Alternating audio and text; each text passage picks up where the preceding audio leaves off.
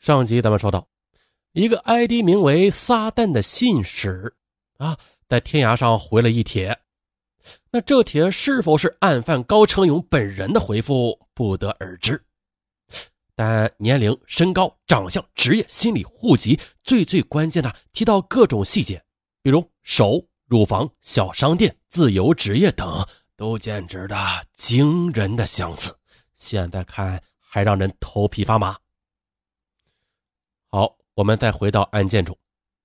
二零一六年四月，爆出了川师大室友杀人案，死者卢海清被白银老乡腾飞砍了五十多刀，这头啊都砍下来了。由于作案方式类似，该案再次引起了公众对白银连环杀人案的关注。川师大的凶手也关注过这个案子，他杀人也是斩首的方式，是白银连环杀人案的加强版。同月的，公安部要求甘肃省及白银市警方再次启动对白银连环杀人案的侦破工作。此外的，此桩系列杀人案，一九九八年开始有第一桩，至二零零二年一共有九起没有破获。假如这个系列案件没有锁定嫌疑人，那按照我国刑法之规定，是不是其中部分案件已经过了追诉时效呢？对于公众的这一个疑问。华东政法大学法律学院政法学副教授王恩海解释：“这刑法第八十八条规定，公安机关只要立案了，就不受时效限制。同时，在第八十七条第四项规定，即便有过了追诉时效的情况，那根据最高检察院批准，仍然可以追诉的。而嫌疑人呢，是否确定也并不影响。啊，白银案的现场，嫌疑人留下了那么多的证据。”但是时隔这么多年，仍然没有破案。直到破案后，如今警方这才知道问题是出在哪儿了。高成勇所在的户籍是在兰州农村，和白银就相隔一条河。因为排查困难，当时并没有录入指纹。而持续作案的那十几年啊，高成勇就是居住在老家，每次作案之后就从榆中县到白银市作案，做完案回家继续生活。而案发后，白银警方的普查力度，大家都知道有多大了吧？但当时的啊，判断出现方向性的错误，高成勇根本就不是白银人。二零零二年最后的一起案件后啊，他很少在榆中县老家露面了，而是在各地打工。后来又因为身体不好，又挣不到钱啊，就回到了白银市，和他老婆一起经营一个小卖部。转机来了啊！二零一五年下半年的时候。高成勇有一个亲戚叫高某，高某啊是因为其他案子，当时接受过警方的调查，而接受调查的时候，高某就被采集血样了，并且留作备份啊。之后啊便入 DNA 库。当时采集完血样之后，大概过了有一年，到了二零一六年八月十八号这一天，也就是高成勇被捕的一周之前，啊，上文啊，这嗓子最近是一直不好啊。大家将就着听啊！再说啊，就在高成勇被捕的一周之前呢，这一天，甘肃省公安厅决定了对他们这么多年采集到的这些 DNA 指纹做一次重新检测，然后啊，全部的都放在库里。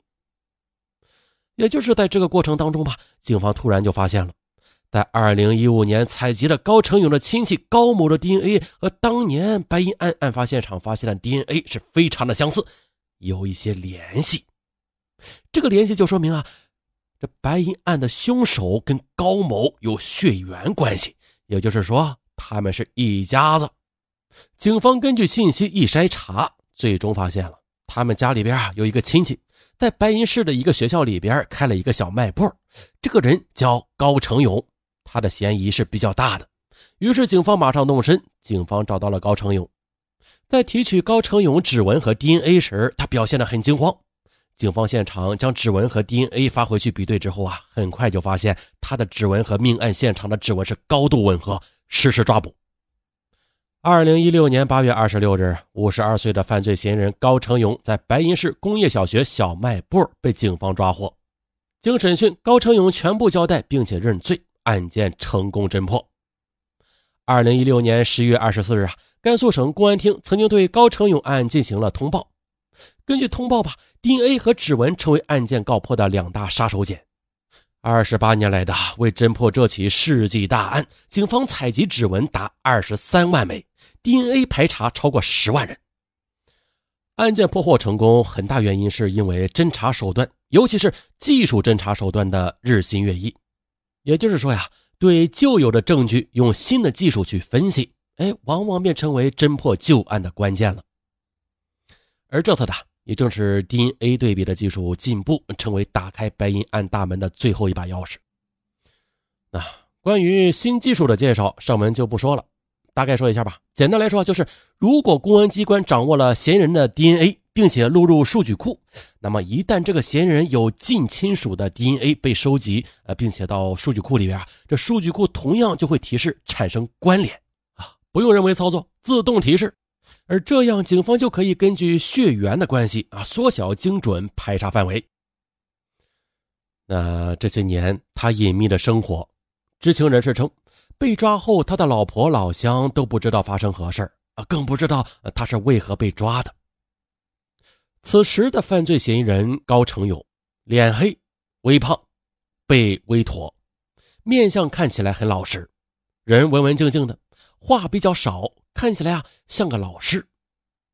青城镇的城河村的农民，啊，高中学历，已婚，身高一米八零，平时吃的多，力气也大。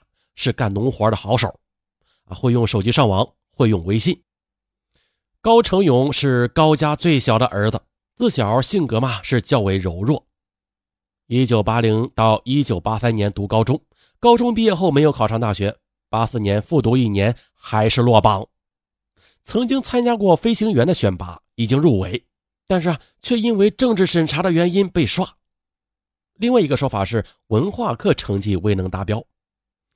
再加上啊，当时的女朋友也是因为落选的事情分手了，连续的挫折对他的心理状态造成了比较大的打击。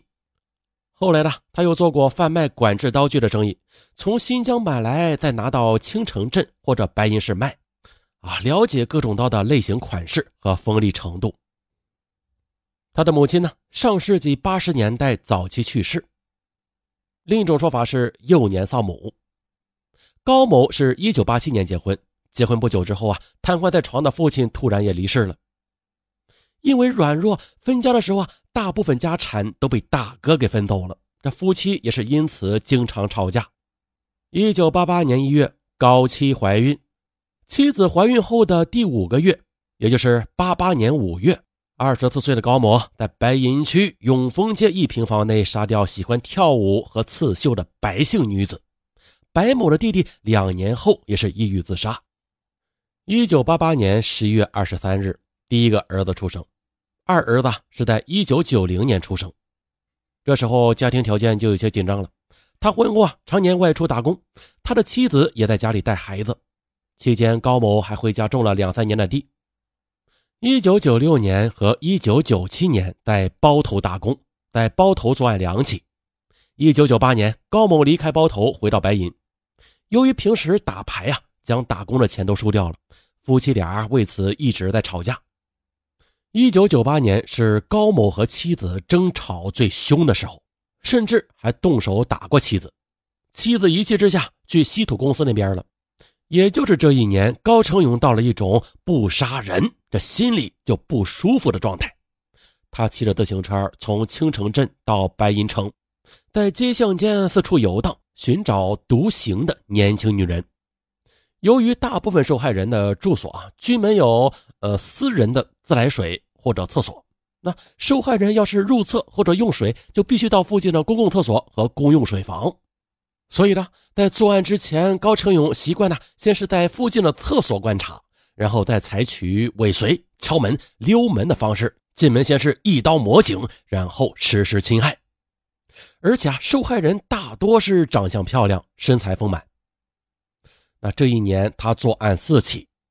恐怖的是啊，在做完案之后，将切割掉死者身体的部分把玩一番后，再扔进黄河里，骑车回家继续生活。后来呢，高家孩子去白银上中学，高七啊便又去白银陪读做饭啊，而高某则又去了包头打工。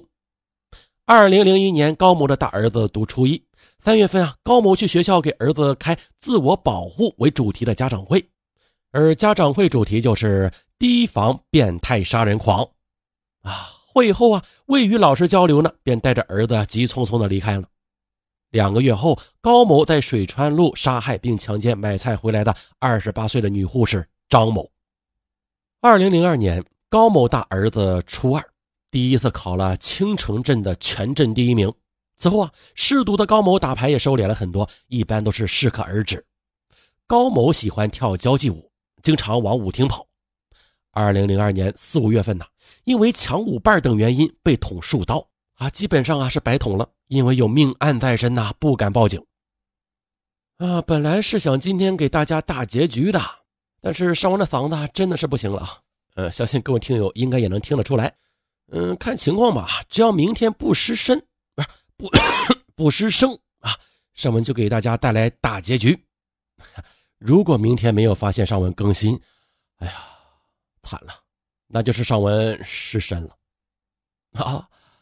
呃，留言打 call 拜拜。